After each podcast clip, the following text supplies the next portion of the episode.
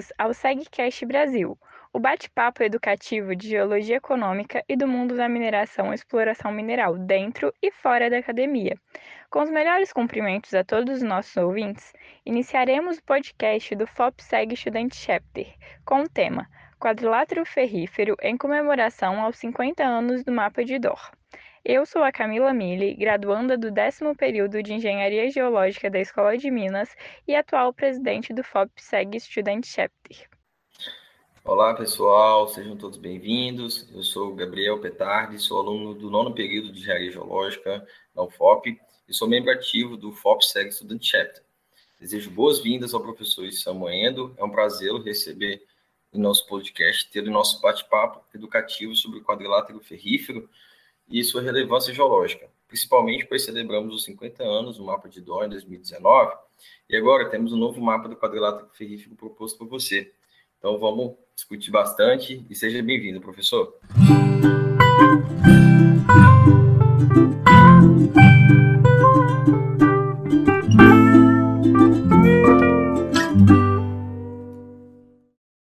Convidamos o Samo, que é graduado em Engenharia Geológica pela Escola de Minas da Universidade Federal de Ouro Preto, é mestre em Geologia Estrutural pela mesma instituição e é doutor em Geociências pela Universidade de São Paulo. Tem ampla experiência profissional na área de geociências, com ênfase em geologia estrutural e tectônica, atuando principalmente nos temas tectônica de terrenos arqueanos e proterozoicos, tectônica e estratigrafia do quadrilátero ferrífero, geologia estrutural aplicada, controle estrutural de mineralização, geometalurgia do minério de ferro, tectônica cenozoica, mapeamento geológico regional de semidetalhe e detalhe.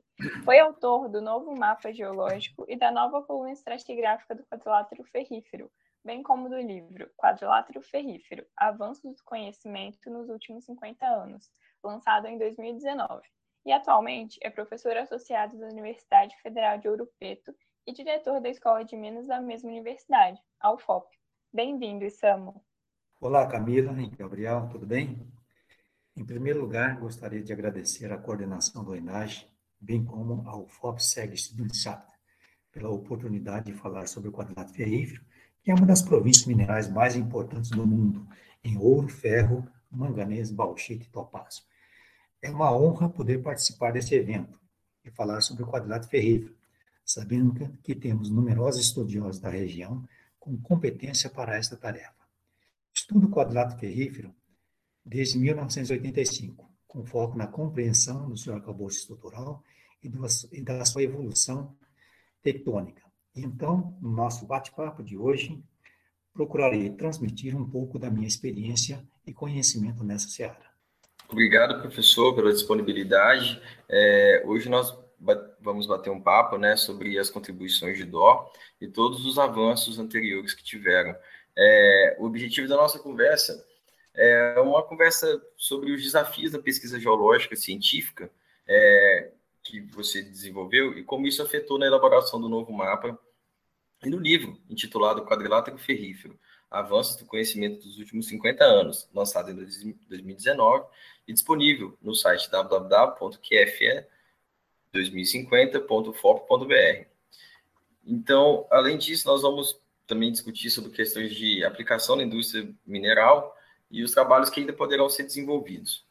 Então, para iniciar, professor, gostaria de começar perguntando sobre sua experiência como o senhor faria uma retrospectiva de sua trajetória na carreira de geólogo e seus trabalhos até a publicação do novo mapa do quadrilátero ferrífero em 2019?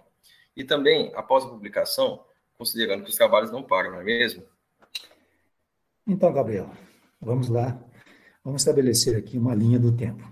Formei-me em 1980 em Engenharia Geológica pela Escola de Minas de Ouro Preto, num período muito ruim da nossa história, com a economia estagnada e baixos níveis de emprego, fui trabalhar em uma empresa de engenharia em São Paulo, integrando uma equipe de geólogos para realizar mapeamentos geológicos na escala 1 para 100 mil na Bacia do Paraná, com o objetivo de caracterizar alvos estruturais que pudessem ser armazenadores de óleo e ou gás.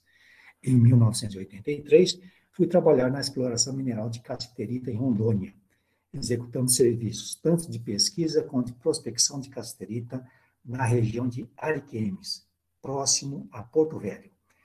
Foi uma experiência fantástica trabalhar na região amazônica.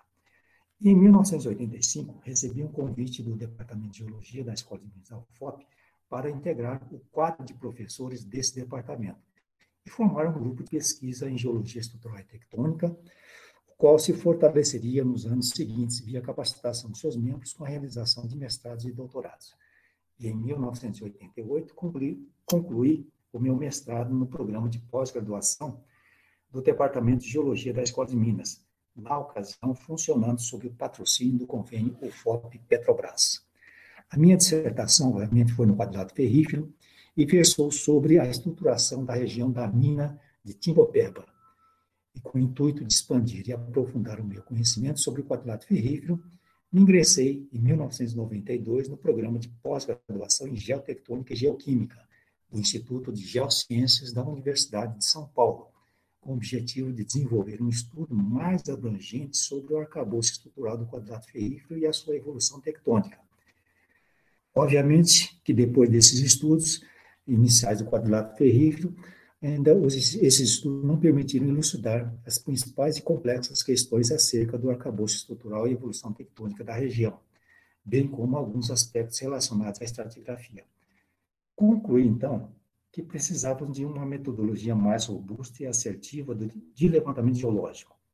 Realizei, então, uma profunda revisão nos métodos de análise estrutural e, assim, encontrei nos trabalhos de Bruno Sander, Turner Weiss, John Ramsey, dentre outros, a base conceitual fundamental para os estudos cinemáticos, ou seja, antes de se realizar a interpretação cinemática, é necessário que se faça a análise de simetria, caracterizar a vorticidade do sistema no plano de simetria. Gabriel, se me permite agora, gostaria de abrir aqui um parênteses sobre a questão.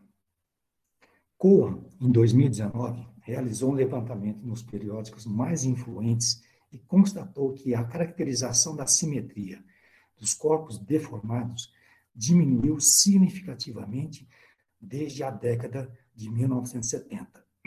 Ou seja, Antes de 70, a análise de simetria era considerada crucial para se estabelecer a cinemática e, a partir de então, houve um aumento significativo na interpretação da cinemática sem estabelecer claramente a simetria tridimensional a partir dos dados geológicos. Então, vamos retornar aqui à nossa linha do tempo. Para essa empreitada, então, foi preciso realizar o levantamento próprio do acervo estrutural combinado à estratigrafia, que modernamente chamamos de análise topológica. Para essa tarefa, foi necessário realizar o levantamento geológico por meio de mapeamento geológico em escala adequada, que, segundo o professor Licínio Miranda de Barbosa, um dos membros da equipe de DOR, de que qualquer alteração dos mapas geológicos em escala 1 para 25 mil do convênio USGS do NPM só seria adequada se fosse realizada a partir de mapeamento geológico em, em escala 1 para 10 mil. E assim iniciamos, em 1999, a execução dos projetos de mapeamento geológico em escala 1 para 10 mil, em áreas chaves, estudando os problemas do quadrilátero ferrífero, sendo alguns deles já enumerados no relatório de Dó. Essas áreas-alvos foram o sinclinal Dom Bosco, a junção sinclinal Moeda com o sinclinal Serra do Curral, a borda oriental do quadrilátero ferrífero, o sinclinal Vargem do Lima, a geometria dos sinclinais Gandarela, Ouro Fino e Santa Rita, e a anticlinal Conceição, a relação entre essas megadobras, a anticlinal de Mariano e, por fim, a falha do Engenho e o lineamento São, São Vicente. Questões relativas à estratigrafia foram dirimidas na medida em que os estudos geocronológicos avançavam nas várias frentes do quadrilátero ferrífero, tanto nas unidades do envasamento cristalino, quanto nas unidades supracrustais dos supergrupos Rio das Velhas e Minas.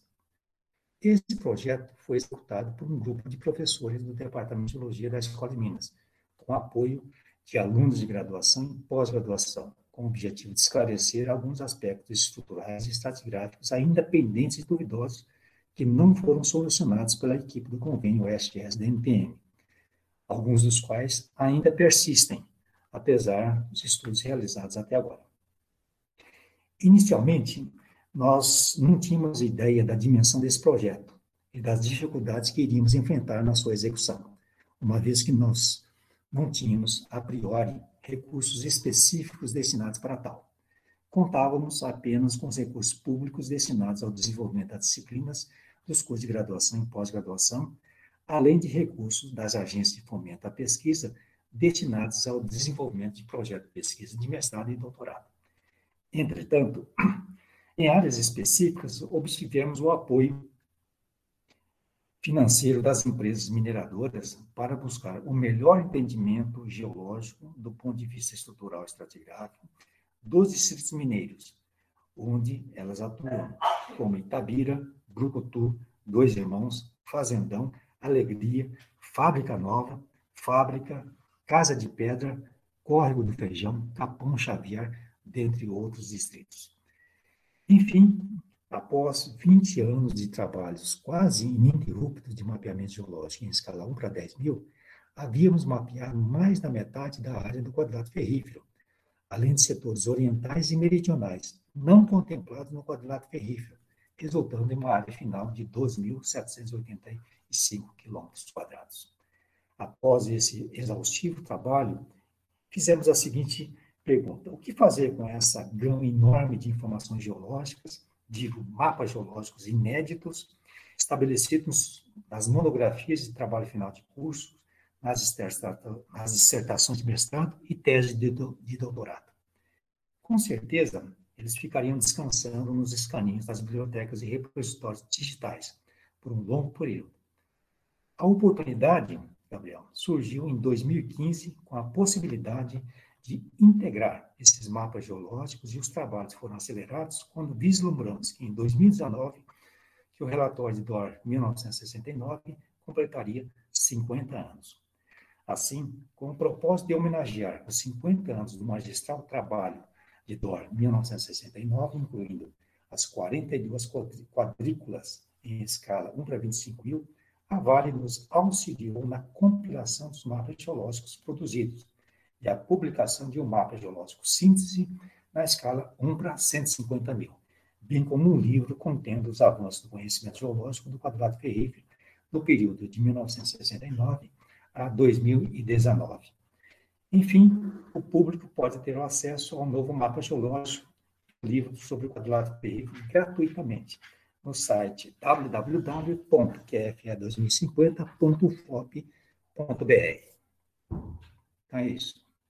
Muito interessante a maneira da aplicação dos fundamentos nos trabalhos dos últimos anos, né? Nós podemos dizer que o quadrilátero ferrífero possui estruturas complexas que são quase um enigma, né? Como o senhor resumir, resumiria uma história de formação do quadrilátero ferrífero hoje? E como alinhar as principais constatações e quais foram as principais mudanças de paradigmas propostas no novo mapa lançado em relação aos trabalhos anteriores a 2019? Camila, eu acho que a gente pode dizer, assim, em linhas gerais, que o projeto de cartografia geológica do quadrilátero ferrífero em escala para 25 mil, coordenado por DOR, termina no momento em que nascia, na década de 1960, um novo paradigma da organização da crosta terrestre, ou seja, a teoria da tectônica de placas. Essa teoria impulsionou o desenvolvimento da geociência e o conhecimento do planeta Terra no mundo todo. E nessa esteira, pode-se dizer que o quadrilátero ferrífero experimenta notáveis avanços no conhecimento geológico a partir de 1970, nos mais variados campos, da estratigrafia, da geologia estrutural, da geocronologia, dos processos de mineralização, em especial a de ferro e ouro, da geomorfologia e da estrutura do substrato do quadrado ferrífero. Contribuindo para esse avanço, ocorre nos anos de 1992 e 1996 a cartografia geológica do supergrupo Rio das Velhas, uma unidade do tipo Greenstone, em escala 1 para 25 mil, executada pelo Serviço Geológico do Brasil. Lembrar que essa unidade não era o foco do convênio Oeste-S do NPM. Dessa forma, a cartografia geológica do quadrilátero ferrífero em escala para 25 mil fica completa, tornando o quadrilátero ferrífero a província mineral brasileira com a melhor cartografia geológica. Convido os ouvintes que tiverem interesse em aprofundar sobre a história da evolução do conhecimento geológico do quadrilátero ferrífero ler o primeiro capítulo do livro Quadrilátero Ferrífero, a consta do conhecimento dos últimos 50 anos, escrito pelo professor Fernando Alquimi. A descrição e análise histórica está bem completa. Vale a pena ler para conhecer e se atualizar sobre a geologia do quadrilátero ferrífero. Então, o primeiro trabalho com viés claramente mobilista deve-se à proposta do professor Fernando Pires, da Universidade Federal do Rio de Janeiro, que, em 1979, propôs a organização do arcabouço estrutural do quadrilátero ferrífero por meio de uma NAP, divergente para norte, a qual ele denominou de NAP Curral. A totalidade das propriedades desta NAP ainda estava por ser descortinada, o que viria a acontecer em trabalhos posteriores. Esse projeto possibilitou a coleta de mais de 40 mil atitudes estruturais, incluindo planos e linhas, e um acervo significativo da relação entre o acamamento e a xistosidade plana axial, entre as foliações SC e a extração da vorticidade, todas observadas e medidas no plano de simetria estrutural. O conjunto de dados estruturais, aliado à análise cinemática e topológica, permitiu delinear a revisão do arcabouço estrutural do quadrilátero ferrífero e a elaboração de uma nova proposta sobre a evolução tectônica para a região a partir da composição de duas NAPs superpostas. A NAP Curral, a mais antiga, e o sistema de NAPs Ouro Preto, ambas de idade transamazônica ampliamos e delineamos melhor a proposta original da NAP Curral, caracterizando as suas propriedades, a superfície de escoramento basal, as falhas de segunda ordem, a estruturação interna, bem como a relação com os complexos metamórficos. Concordamos, né, nesse ponto, com o professor Pires acerca da divergência desta NAP para norte. Esta estrutura possui uma extensão, extensão superior a 150 quilômetros, disposta desde Belo Horizonte até as proximidades de Lavras, no sul de Minas. E essa estrutura domina a porção oriental, ocidental do quadrilátero ferrífero. Superposta à NAP Curral, temos o sistema de NAPs mais complexo que o anterior, que denominamos de sistema de NAPs Ouro Preto. Esse sistema é constituído de cinco NAPs. A NAP Maquiné é a NAP inferior, as NAPs Santa Rita e Ouro Preto constituem as NAPs intermediárias. E a NAP Itabira, Rio Piracicaba, a NAP superior, todas vergentes de norte-nordeste para sul-sudoeste. Aí vem um detalhe importante. As estruturas de primeira ordem desse sistema são representantes de estruturas de segunda geração, ou seja, da segunda fase de deformação. O sistema de NAPs ouro preto se sobrepõe à NAP curral por meio de uma superfície de descolamento basal, a qual denominamos de Zona de Cisalhamento São Vicente. Um dado significativo diz respeito à orientação do eixo, dos eixos de dobras maiores de primeira ordem e as dobras de ordens menores, tanto da NAP quanto do sistema de NAPs ouro preto, apresentam um caimento geral para este sudeste, com valores moderados em torno de 40 a 50 graus. Dessa geometria constata-se um outro fator importante, aliado à divergência das horas, é que a polaridade metamórfica crescente da NAP Curral se dá de norte para sul, e a do sistema de NAPs Ouro Preto de sul-sudoeste para norte-nordeste. Muito legal, professor.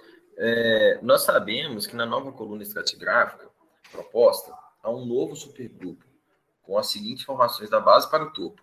Formação florária, constituída por ortoquartzitos, formação pico de Itacolomi, representada por quartzitos com óxido de ferro nas estruturas cruzadas acanaladas, formação saramenha, que são filitos, xistos, metagrauvacs e paragnases, a formação córrego do germano, constituída por formações ferríferas, e a formação Catarina Mendes, representada por filitos, xistos e quartzitos. Neste sentido, gostaríamos de saber quais foram os critérios utilizados para a interpretação do supergrupo Estado Real e qual o impacto que ele representa na coluna escatigráfica do quadrilátero ferrífero. Pois bem, Gabriel. Propomos uma reorganização estratigráfica dos grupos Sabará e Itacolomi, face ao aporte enorme de dados geocronológicos aliados à cartografia realizada na região do Pico do Itacolomi, aqui a sul é, de Ouro Preto. As unidades supracostais da borda leste do quadrilátero ferrífero sofreram um rejuvenescimento, ou seja, os quartzitos que eram tidos como pertencentes ao grupo Maquiné, disposto sobre o complexo Santa Bárbara, na realidade são correlativos aos do grupo Itacolomi. E os xistos e filitos dispostos também sobre embasamento são correlativos ao grupo Sabará. Além disso, a cartografia nessa região demonstrou que essas duas unidades se encontram interdigitadas na região do Pico Itacolomi. Em termos de idades, as rochas dos grupos Sabará e Itacolomi apresentam uma idade máxima de deposição muito similar, por volta de 2,1 giga-anos. O grupo Sabará é interpretado como unidade de antipaís. Diante dessas relações estratigráficas entre essas unidades e idades similares, entendemos que ambas as unidades sejam unidades representativas de uma bacia de antipaís de um orógenos paleoproterozoicos. Viu, Gabriel?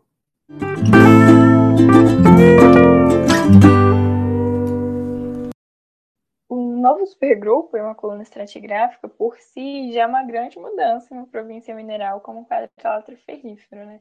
É, nós gostaríamos de saber quais foram outras mudanças significativas, tanto na estratigrafia quanto nas estruturas do novo mapa.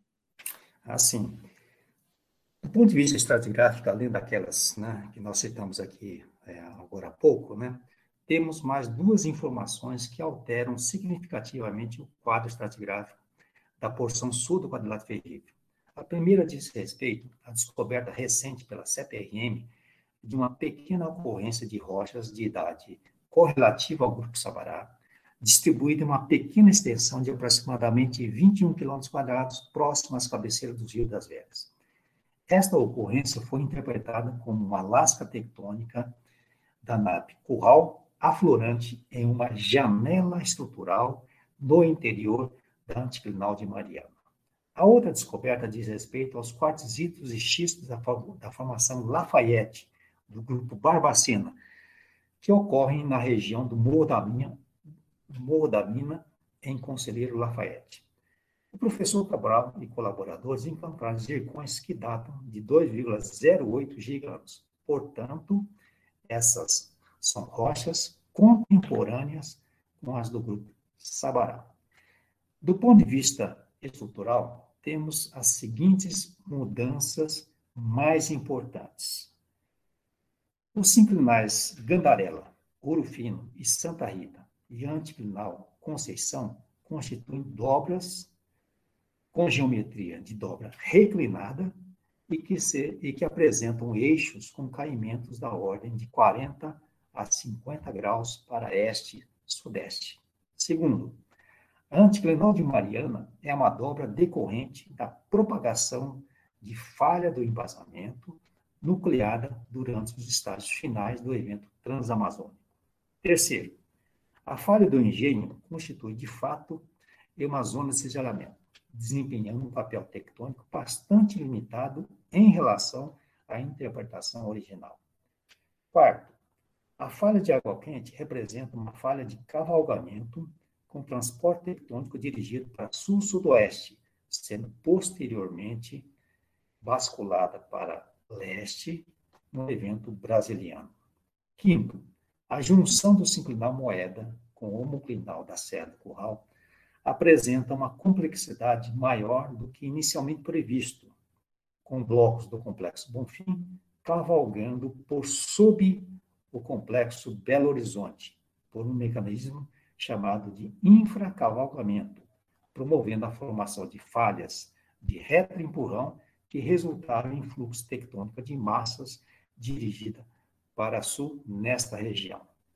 Sexto, o sinclinal Dom Bosco foi reconfigurado como uma dobra normal aberta de eixo segundo a direção leste-oeste em sua porção oriental e com o flanco norte adquirindo mergulhos progressivamente elevados e completa inversão a partir da sua porção centro-ocidental.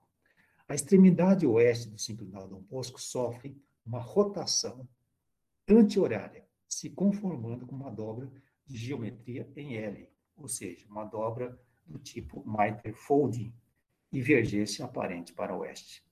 Sétimo, o sinclinal Vargem do Lima não se confirmou com uma dobra inversa divergente para sul-sudoeste.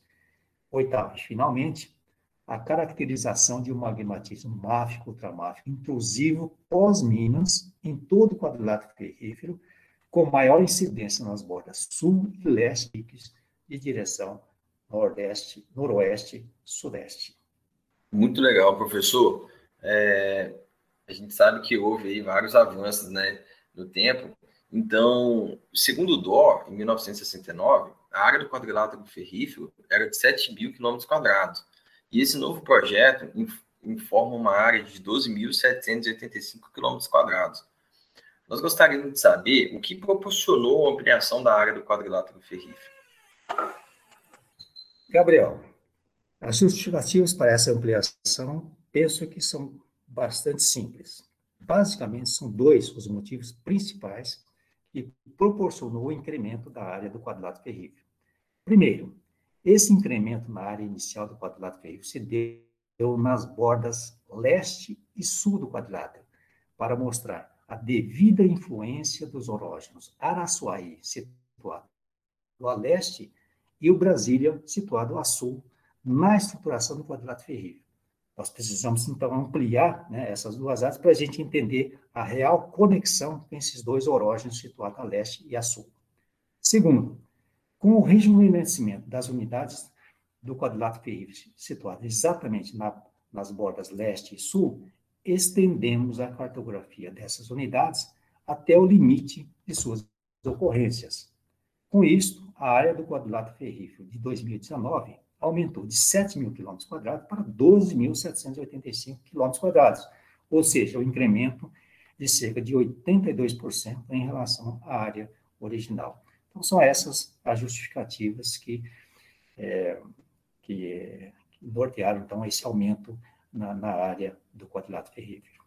É, apesar desse incremento na área do quadrilátero de 7 para 12 mil quilômetros quadrados, o quadrilátero ferrífero ainda possui um espaço relativamente pequeno pela abundância e diversidade mineral que possui, né? Ferro, ouro, manganês, topázio imperial. É, o que o senhor destacaria como fatores importantes para tornar o quadrilátero ferrífero uma província mineral tão rica? É, a tectônica e a estratigrafia tiveram alguma influência? Camila, essa é uma pergunta bastante interessante. Né? Eu vou tentar responder da seguinte maneira. Certamente que a tectônica e a estratigrafia desempenharam um papel preponderante para que o quadrilátero ferrífero se tornasse uma das províncias minerais mais ricas e importantes do mundo. Primeiro, que o quadrilátero ferrífero encerra duas unidades estratigráficas importantes né, para que se tornasse exatamente uma província mineral. Uma arqueana, que é o Greenstone Rio das Velhas, e a outra do Paleoproterozoico, que são as formações ferríferas bandadas. Estas rochas submetidas a processos e mecanismos tectônicos específicos e recorrentes ou superpostos né, ao longo da evolução do planeta originaram os depósitos de ferro e ouro do quadrilátero terrível.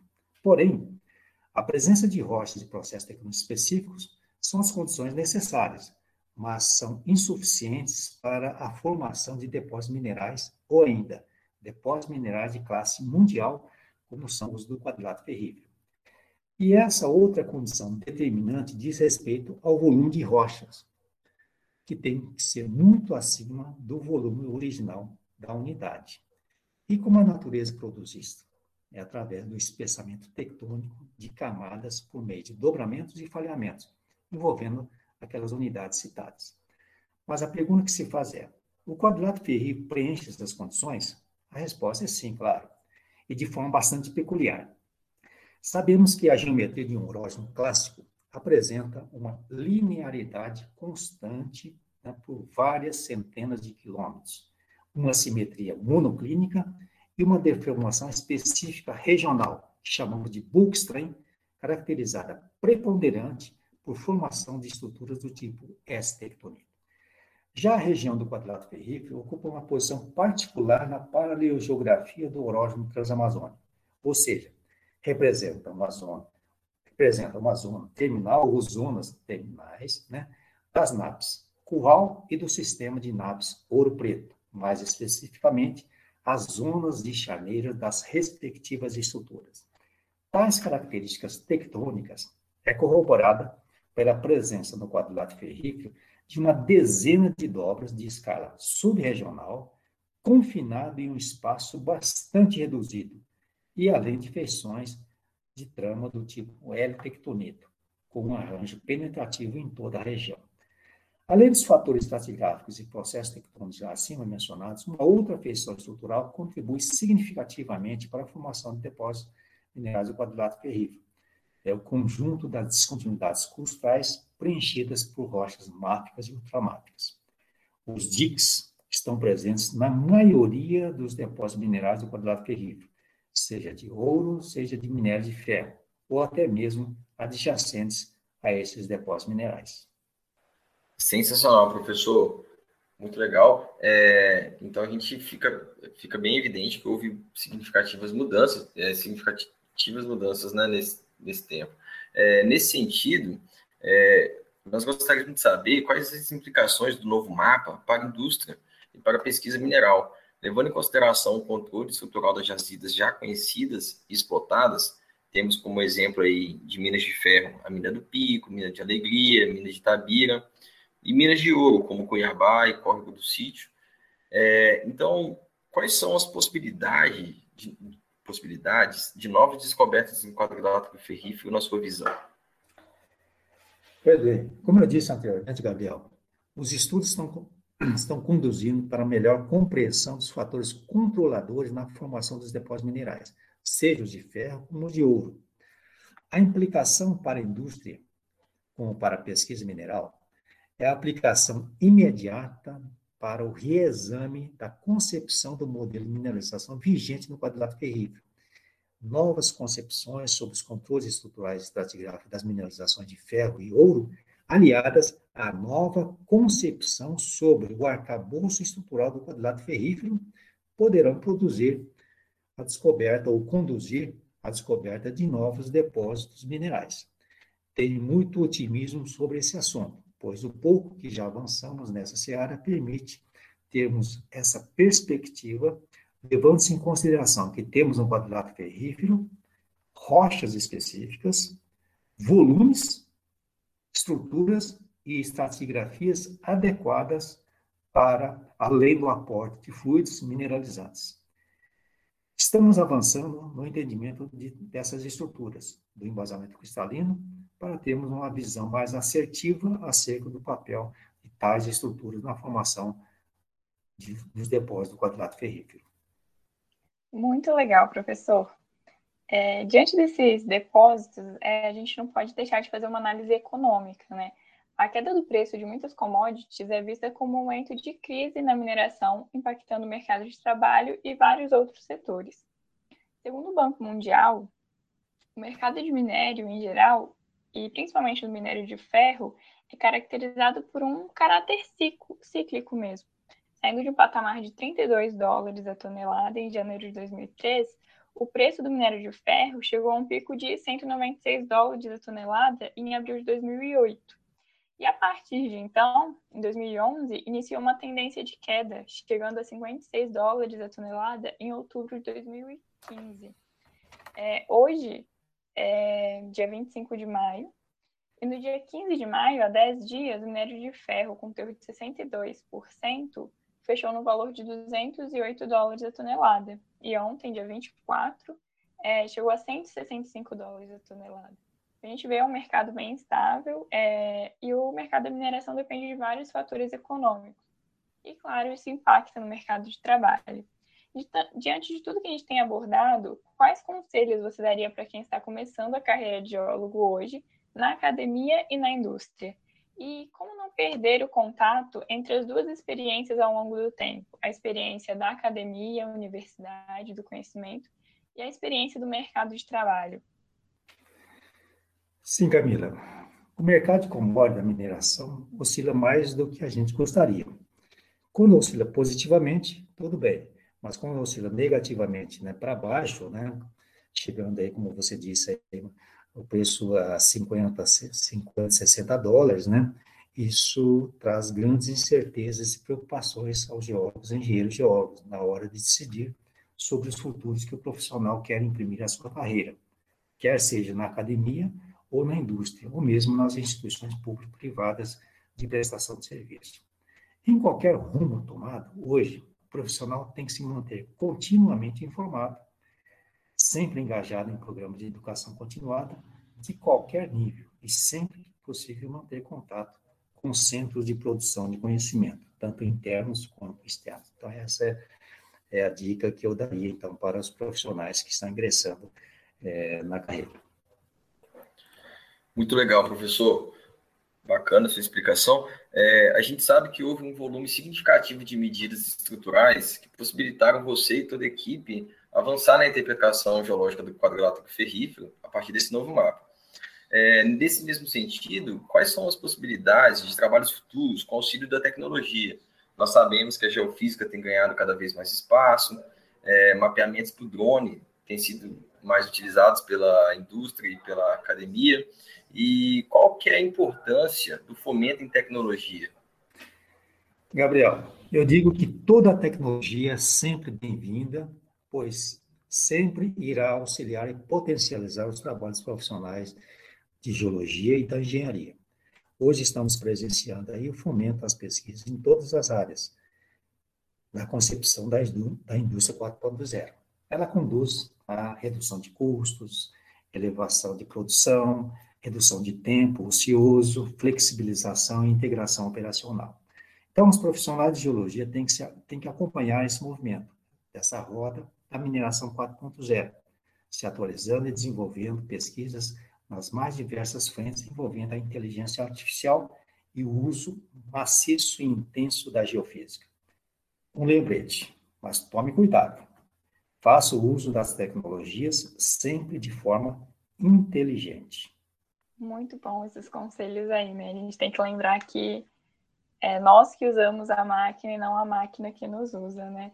É, Exatamente. Fato, Exatamente. É um um debate muito engrandecedor, né? E eu acredito que agora a gente tem um momento para considerações finais. Muito bem, Camila. As minhas considerações finais vão na direção da reflexão sobre o futuro do quadrilátero ferrífero em termos do aprofundamento do conhecimento sobre o seu arcabouço estrutural. Evidentemente que podemos errar em muito sobre essa questão. Considero que para avançarmos no conhecimento da província mineral do quadrilátero ferrífero é preciso ter um melhor entendimento dos controles estruturais das mineralizações de ferro e ouro, em especial na escala regional, do conjunto de parâmetros que definem tais sistemas minerais. A terceira fase de desenvolvimento do quadrilátero ferrífero, inaugurado pelo lançamento do novo mapa geológico, seguida de mudanças no paradigma do arcabouço estrutural do quadrilátero ferrífero, talvez possa proporcionar um novo impulso no desenvolvimento dessa província mineral.